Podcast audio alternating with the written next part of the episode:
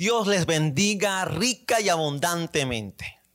Amados, hoy 5 de abril por la gracia de Dios. Comenzando el mes de abril y ha sido solamente por su gracia. ¿Cómo no adorarle? ¿Cómo no alabarle? ¿Cómo no bendecir su santo nombre? Así que yo te invito, ahí donde tú estás, en tu casa, eh, puedas eh, humillarte delante del Señor y poder eh, orar al Padre Celestial. Ora allí buscando la dirección de Dios en este tiempo. Ora conmigo. Padre, te bendecimos, te, adoramos, te alabamos. Gracias por este nuevo día. Gracias por una semana, una semana más. Gracias por este día domingo, cuando tu iglesia, aunque no pueda reunirse físicamente hablando, en espíritu, en sus casas, nos congregamos para adorar tu santo nombre. Guíanos, Espíritu Santo, en la adoración, en la alabanza, en el nombre de Jesús. Amén. Le invito a buscar su Biblia en el Salmo 149. Y vamos a leer solamente unos pocos versos, ¿sí? Salmo 149 y vamos a leer los versos 1, 2 y luego vamos a saltar al verso 5. Salmo 149, 1, 2 y luego el verso 5. Dice la escritura, cantad a Jehová cántico nuevo. Su alabanza sea en la congregación de los santos. Alegres Israel en su hacedor. Los hijos de Sión se gocen en su rey. Ahora salte al verso 5.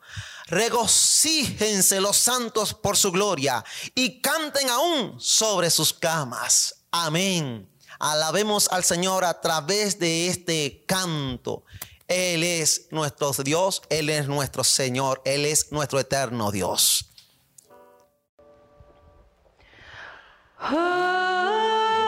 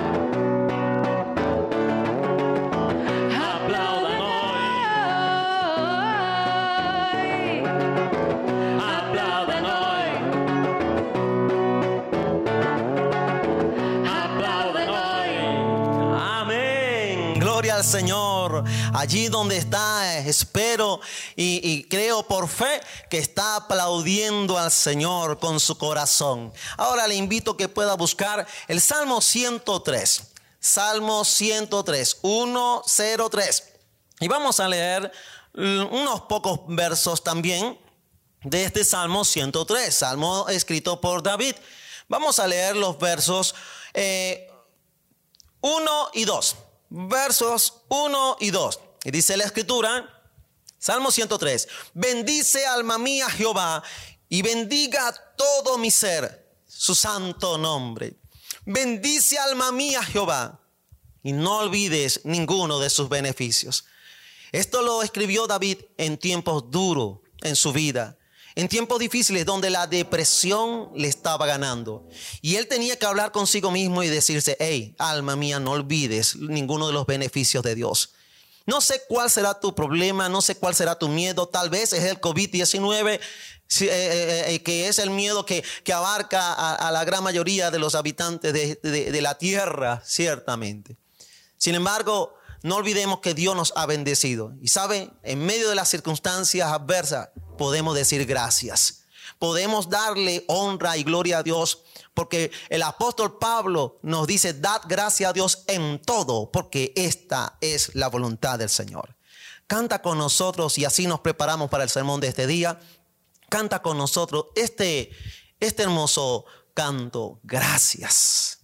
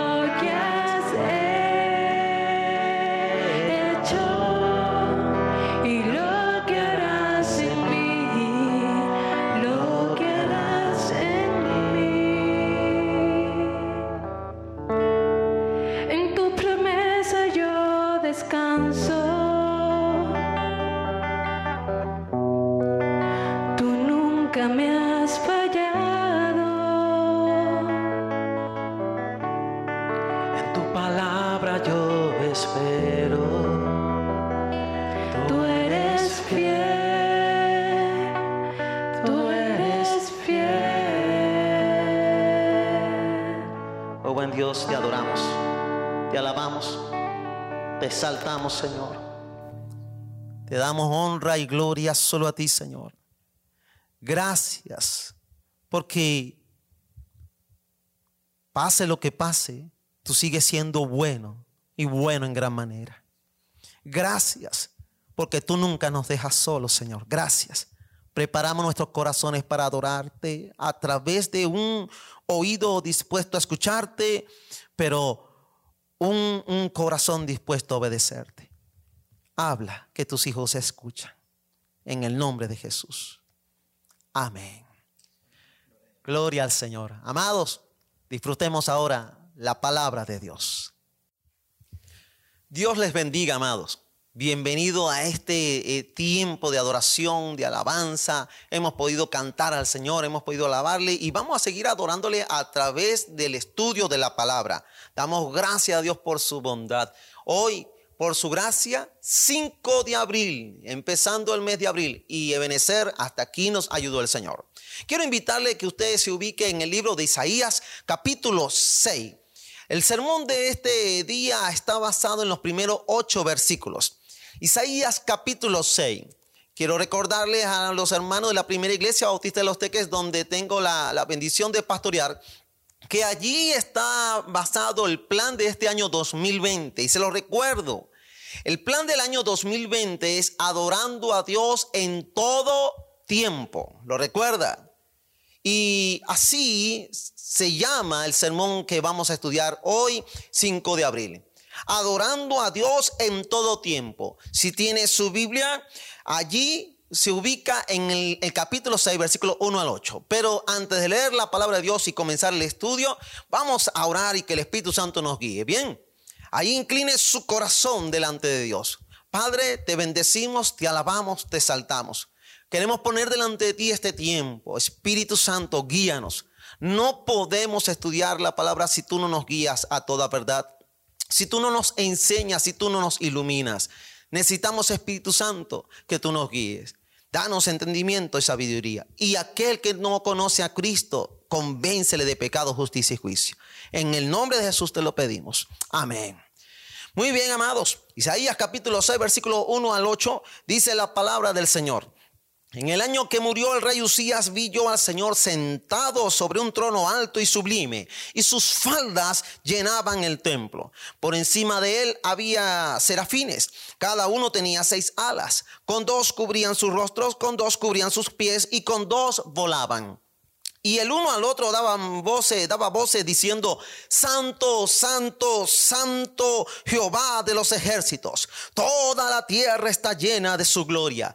Y los quiciales de las puertas se estremecieron con la voz del que clamaba y la casa se llenó de humo.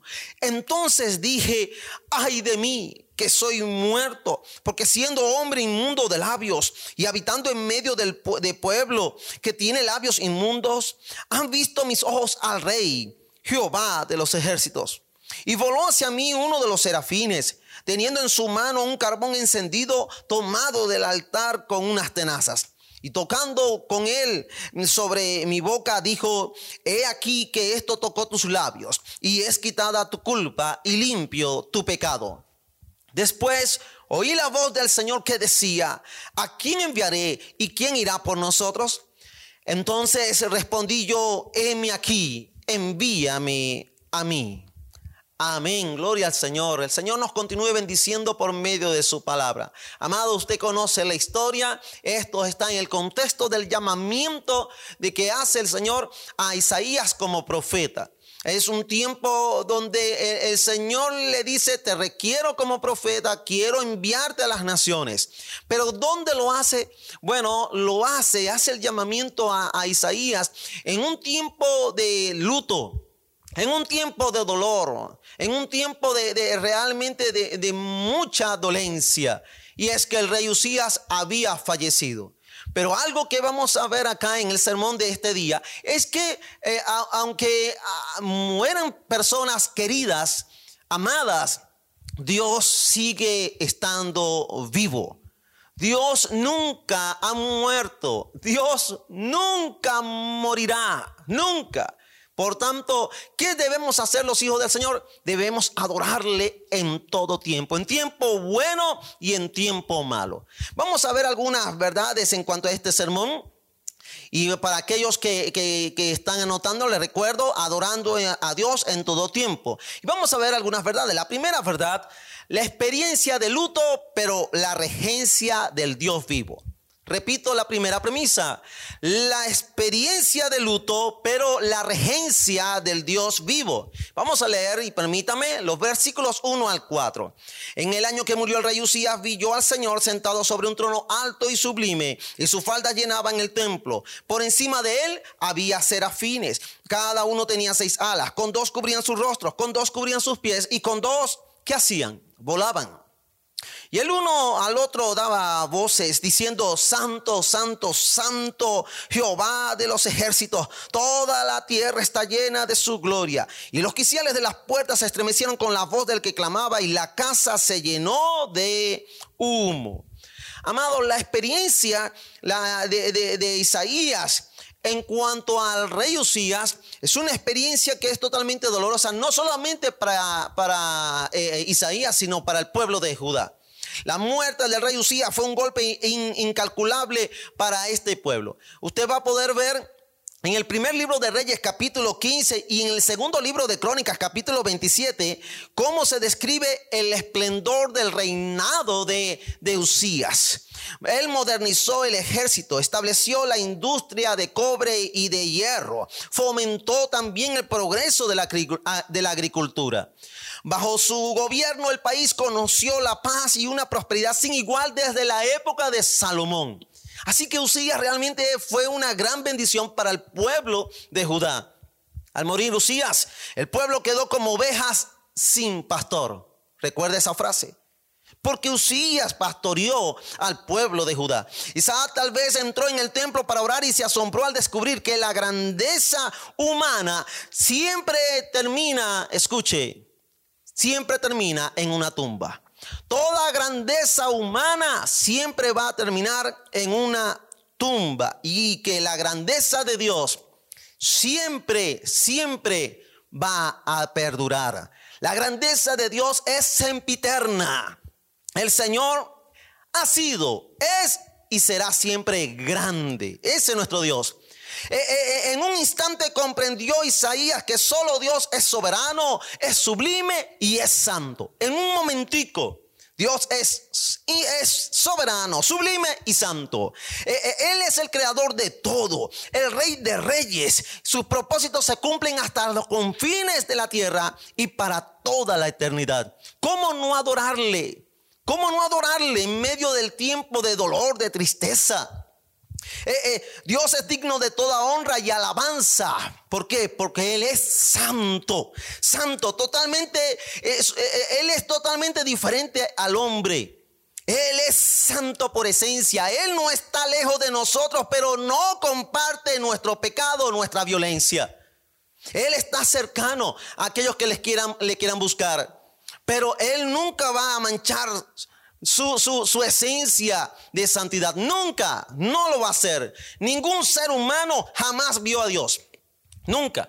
Pero Isaías tuvo una visión de la gloria de Dios, tal como Ezequiel lo describe en el capítulo 1, versículo 26 al 28. Ubíquese allí.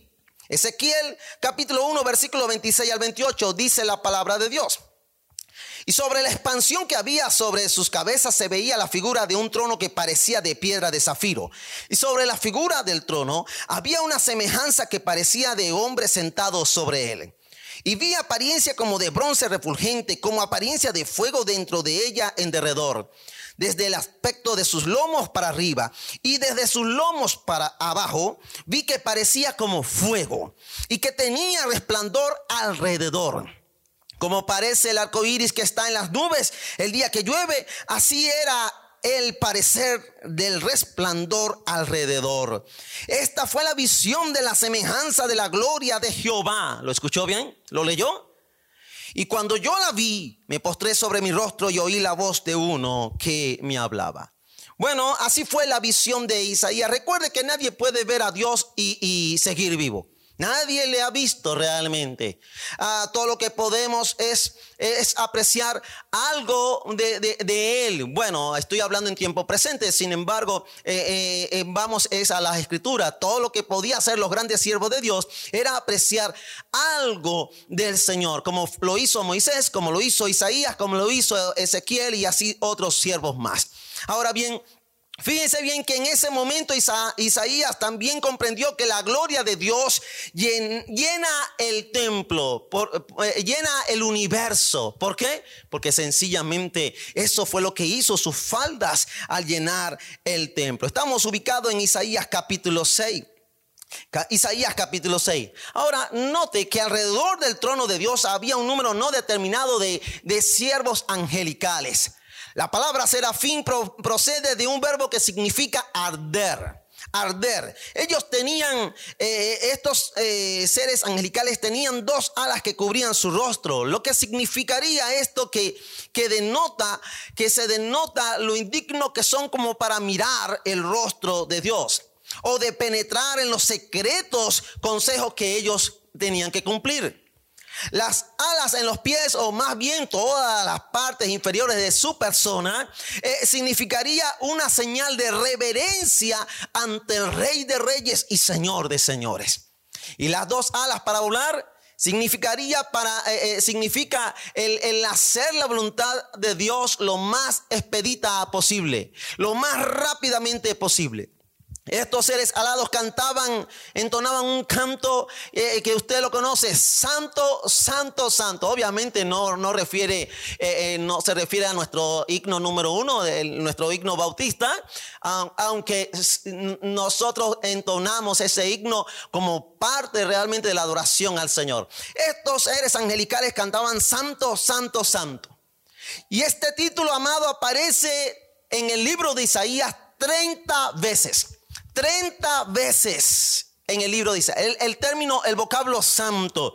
Jehová era el santo soberano Dios que cuidaba a Judá. No es que era, es el santo soberano Dios que cuidaba a Judá y que cuida a su iglesia. Si, si Judá olvidaba el cuidado de Dios, entonces estaba destinado a la ruina adorando a Dios en todo tiempo. Amado, en primer lugar hemos visto que eh, eh, la experiencia de luto pero la regencia de Dios. Usted puede pasar por tristeza, por necesidades, por luto. Sin embargo, Dios sigue reinando. Dios sigue gobernando. Dios sigue sentado sobre el trono blanco. Nada se le escapa a su regencia. En segundo lugar, hablando de este tema, es que es la finitud ante la majestuosa santidad del rey. La finitud del hombre ante la majestuosa santidad del rey. Y vamos a leer el versículo 5, Isaías capítulo 6, versículo 5.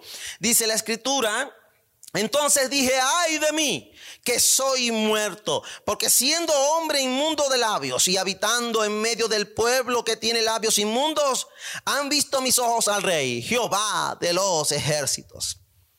Aquí se enfatiza la reacción natural del profeta, reconocer y confesar su pecaminosidad y la de su pueblo. Al tener una visión de Dios en toda su gloria, en su santidad, Isaías comprendió la gravedad de su propio pecado.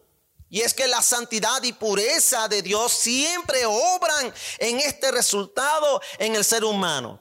Toda persona, cuando está en la presencia de Dios, y ve tanta santidad, no le queda de otra sino que humillarse delante de Él. Recuerde que hay una promesa, que toda rodilla se doblará en los cielos, en la tierra y debajo de la tierra.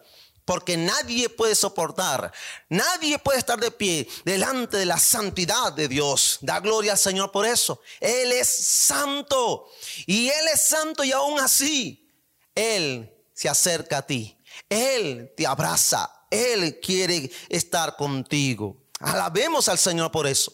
Amados, el, profeta dice, ay de mí que soy muerto.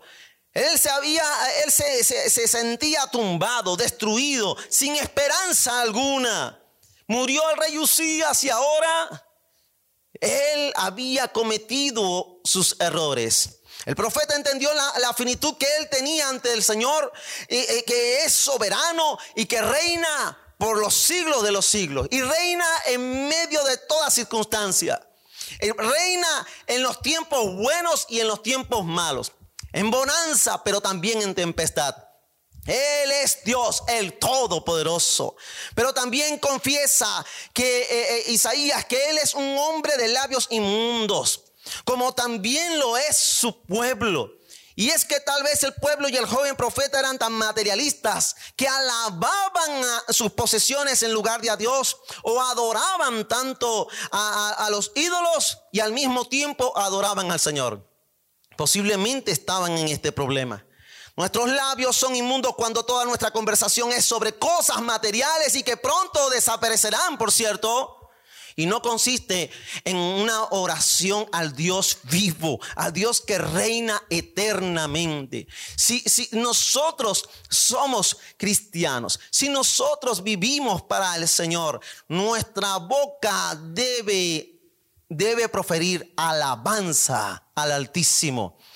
Que todo lo que salga de tu boca sea sazonado con sal, con gracia. Es lo que te dice el Señor por medio del apóstol Pablo.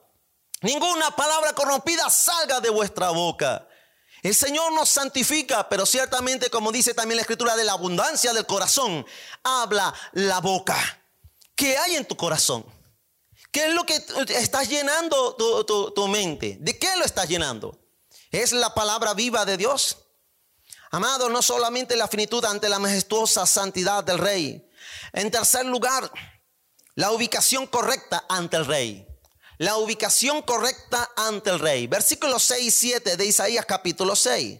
Dice la escritura, Isaías 6, 6 y 7, dice, y voló hacia mí uno de los serafines teniendo en su mano un carbón encendido, tomado del altar con unas cenizas, con unas tenazas, perdón.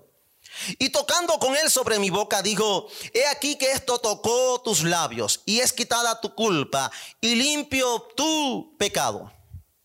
Amados, el perdón de pecado de Isaías es logrado sin ningún sacrificio eh, de animal y sin ningún ritual establecido por la ley, que era la costumbre.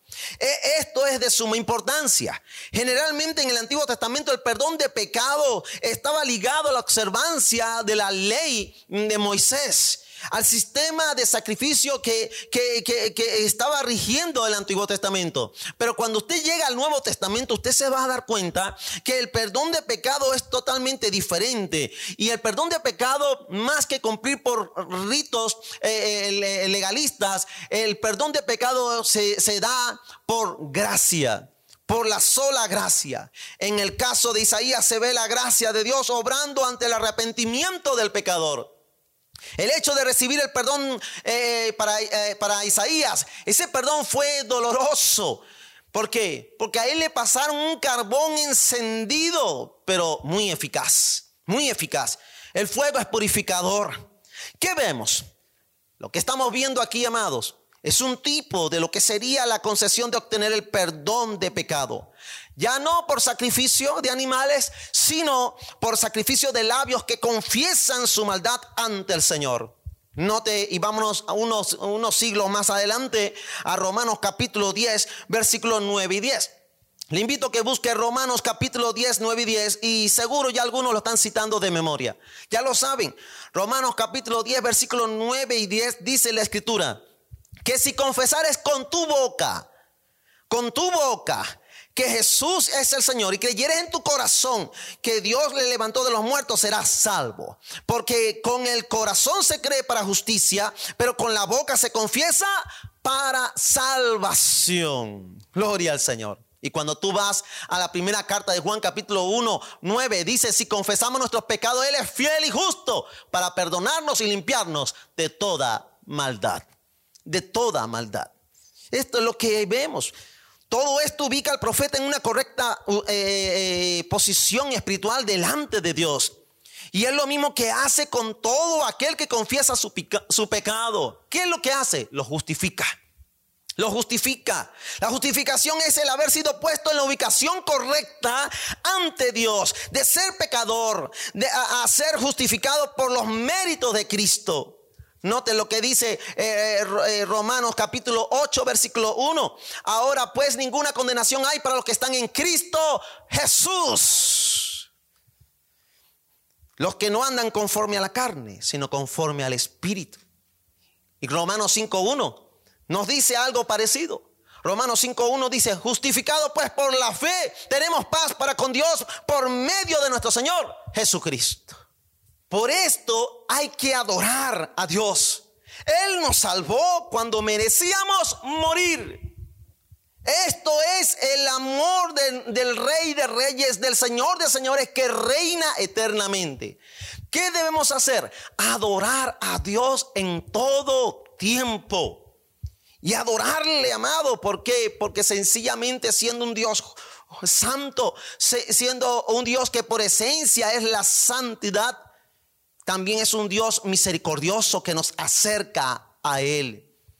¿Qué, está, estamos viendo? Adorando a Dios en todo tiempo. ¿Qué hemos visto hasta ahora? Bueno, hemos visto, hemos podido estudiar en primer lugar la experiencia de luto, pero la regencia de Dios. Pase lo que pase, lo que nosotros lo que estamos haciendo es, eh, eh, o lo que debemos hacer los cristianos es adorar al Altísimo. Pase lo que pase, pese lo que pese. Porque él nos ha hecho a nosotros más que vencedores. Segundo, lo que hemos visto, la finitud ante la majestuosa santidad del rey. Tercero, la ubicación correcta ante el rey. ¿Cómo estamos ubicados? ¿Cómo es que estamos ubicados correctamente? Porque Él nos justificó. Él nos justificó por la sola gracia. Pero en cuarto lugar, vamos a ver aquí en cuarto lugar, el llamado del rey de ser su embajador. Versículo 8. Isaías capítulo 6, versículo 8. Note lo que dice la palabra de Dios. Isaías capítulo 6, versículo 8, dice la escritura. Después oí la voz del Señor que decía, ¿a quién enviaré y quién irá por nosotros? Entonces respondí yo, heme aquí, envíame a mí. Ahora, cuando el pecador es ubicado en la posición correcta, escuche bien, cuando Él es ubicado en la posición correcta, cuando ha sido justificado, viene lo que el Señor hace con muchos de sus hijos. ¿Qué hace? Los llama a un ministerio en específico los llama a un ministerio. Y es que la justificación es el paso principal, primordial, para ser llamado para llevar a cabo cualquier ministerio que Dios nos entregue o comisione. Todo evangelista, todo pastor, todo misionero, todo teólogo, todo conferencista, etcétera, debe tener por requisito previo lo que es la salvación de sus pecados. Debe ser un regenerado. Debe ser una persona que ha experimentado el perdón de pecado. Si no es un nuevo nacido, ¿cómo puede predicar la palabra de Dios? ¿Cómo lo puede hacer? Gálatas capítulo 1, el, el, apóstol Pablo nos lo deja bien claro. Gálatas capítulo 1, versículo 15 y 16. Busque allí Gálatas capítulo 1, 15 y 16 dice la escritura, pero cuando agradó a Dios que me apartó desde el vientre de mi madre y me llamó por su gracia. Fíjese lo que ocurrió primero. Me apartó desde el vientre, él me santificó. Igualmente como pasa con Jeremías. Y me llamó por su gracia, reveló a su Hijo en mí para que yo le predicase entre los gentiles. No consulté enseguida con carne y sangre pero fíjese bien que él no recibió el llamamiento a predicar entre los gentiles si antes el Señor no, le hubiera revelado a, a su Hijo Jesucristo. ¿Se da cuenta? Pero note el versículo 8 de Isaías 6. Volvamos allá, Isaías 6. Hay una pregunta retórica aquí, la cual uno solo podía responder. los ángeles no estaban llamados a predicar. Ningún ser angelical, ni los ancianos, ni los querubines, ni los arcángeles, ningún ser angelical podía responder a esta pregunta. ¿Cuál es la pregunta? ¿Quién enviaré y quién irá por nosotros? Ningún ser angelical puede responder a esta pregunta. Ningún ser angelical está llamado a predicar la palabra de Dios. Se necesita que el ministro del Evangelio sea un hombre que sepa lo que es ser perdonado. Sea un hombre que sepa lo que es ser salvado, rescatado de las llamas del infierno. Sea un hombre que experimente los dolores de lo, que es tener eh, eh, eh, este cuerpo de muerte, como llama el apóstol Pablo. Tiene que ser un hombre común y corriente que ha aceptado la gracia de Cristo y ha recibido el Espíritu Santo. Amados, los seres angelicales no saben lo que es que Jesús muera, o, haya muerto en la cruz por ellos. Nosotros tenemos esa gran bendición. Jesús no murió por los ángeles, por los arcángeles, serafines, 24 ancianos, no, Él murió por ti y murió por mí. A Él sea gloria. El Señor no solo nos salvó, sino que a muchos nos hizo un llamamiento específico al ministerio como se lo hizo a Isaías. A Isaías le hace un llamamiento a ser profeta. Aunque todos tenemos que cumplir la gran comisión, ciertamente, pero hay quienes Dios escogió para llevar ministerios específicos y vivir así del Evangelio, dice el apóstol Pablo. Y hay que estar claro con esto. Todo esto es una razón más de adorar a Dios en todo tiempo. Dios nos salvó y nos hizo un llamamiento específico. Y sabe, la, eh, mayor adoración no es cantar nada más. Eso es parte. Pero la mayor adoración es que tú obedezcas a lo que Dios te ha demandado. Es que tú digas, Señor, heme aquí, envíame a mí. A todo lo que Dios te demande. ¿Cómo no adorarle? ¿Cómo no adorar al Señor en este tiempo tan tumultuoso que estamos atravesando? Pablo lo hizo en medio de, cuatro tormentas que había atravesado o que estaba atravesando. Hechos capítulo 27, le invito a que lo busque. Hechos capítulo 27, versículo 22 al 25. Note lo que dice la escritura en Hechos capítulo 27, 22 al 25. Pero ahora os exhorto a tener buen ánimo, pues no habrá ninguna pérdida de vida entre vosotros, sino solamente de la nave, dice Pablo los tripulantes. Porque esta noche ha estado conmigo el ángel del Dios de quien soy y a quien sirvo. ¿Se dio cuenta? Él, ha estado conmigo el ángel del Dios de quien soy y a quien sirvo, diciendo, Pablo, no temas. Es necesario que comparezcas ante César. Y he aquí, Dios te ha concedido todos los que navegan contigo. Amados, el Señor te dice o les dice, nos dice, no temas. Él te ha concedido. Él te da una comisión. Él va a cumplir su propósito en ti. Mire, mientras tú no cumplas el propósito de Dios, no hay amenaza de nada, ni de nadie que pueda acabar con tu vida. Ni coronavirus puede acabar con tu vida hasta que tú no cumplas el propósito de Dios. Si tú después de esta pandemia sigues vivo, es porque Dios tiene todavía propósito para contigo. Lo puedes ver. Lo interesante aquí de todo esto es que Pablo dijo, el Dios de quien soy y a quien sirvo. Es Dios, tu Dios. ¿Tú le sirves realmente a Dios? Porque si le sirves a Dios, le sirves en todo tiempo. Tiempos buenos y en tiempos malos. Ese es tu Señor. Por eso que hablamos de adorar a Dios en todo tiempo. ¿Ha sido tu Dios realmente tu buen pastor? Él te ama. Ahí donde está, inclina tu rostro y ora conmigo. Para aquellas, aquellas personas que no han confesado a Cristo, repite conmigo, ahí donde está, una oración corta. Señor Jesús, yo reconozco mis pecados. Reconozco que soy un hombre de labios inmundos, que habita en medio de un pueblo de labios inmundos. Confieso mi pecado. Límpiame como limpiaste a Isaías, límpiame a mí.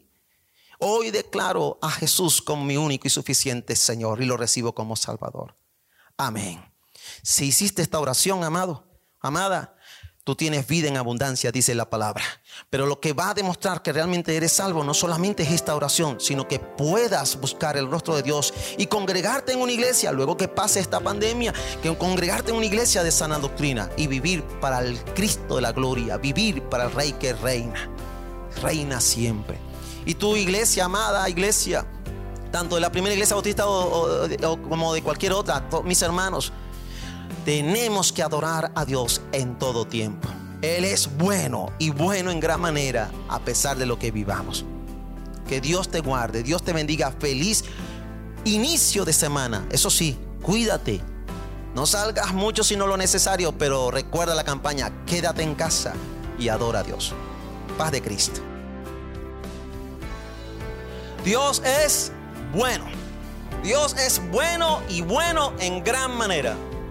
Estemos atravesando lo que estemos atravesando. Bienvenido, qué bueno, qué bueno que haya podido disfrutar este tiempo de oración, de alabanza y de predicación. Quiero darle algunos anuncios relevantes. El primero, recordarle la primera iglesia bautista de los Teques, lo que estudiamos hoy en el sermón que el plan de este año 2020, y Dios lo sabía, Él es Dios, es eh, adorando a Dios en todo tiempo. Isaías 6, 1 al 8. Adorando a Dios en todo tiempo. Recuerde eso. No importa dónde estemos, debemos adorarle. Queremos también saludar darle las bendiciones a aquellos que han visto las predicaciones, que han escuchado las predicaciones. Y si, esta predicación eh, ha sido de bendición para su vida, den un comentario en la parte de abajo o si tiene alguna duda, alguna pregunta, déjenoslo allí que en lo, que podamos vamos a responder a, a esa pregunta. Bien, pero háganos saber que sí escuchó la predicación y que le interesó y que quizás tendrá alguna duda. Rápidamente quiero también Recordarles que tenemos nuestras redes sociales en Facebook, en YouTube, eh, Primera Iglesia Bautista de los Teques, recuerden, en Instagram, ¿ok? Y ahí nos pueden eh, eh, ver, ahí nos pueden escuchar, ahí podemos este, ver cómo, cómo van las cosas en cuanto a la iglesia, ¿sí? También tenemos en, en el podcast en lo que es en Spotify, Radio Public y Anchor. Ahí, para aquellos que quizás no puedan ver el video, la aplicación, ahí va a poder escucharlo. Bien. Así que puede ubicarnos en cualquiera de ellos. Por cierto, que en, la parte de audio y también en YouTube estamos estudiando el libro de Nehemías en el espacio que se llama En el huerto con Dios. Esto lo vas a poder escuchar en podcasts, en, el, en, el, en Anchor, en Spotify, como ya dije, y, y podrá verlo también en el mismo YouTube. Bien. Así que puede ver estos estudios devocionales del libro de Nehemías. Mes de abril, mes de misiones y evangelización. Los sermones van girando a eso. Sin embargo, esta semana es Semana Santa y queremos invitarte a que puedas eh, sintonizarnos, ubicarnos el día Viernes Santo a las 10 de la mañana y escuchar así la predicación de las siete palabras. ¿Sí?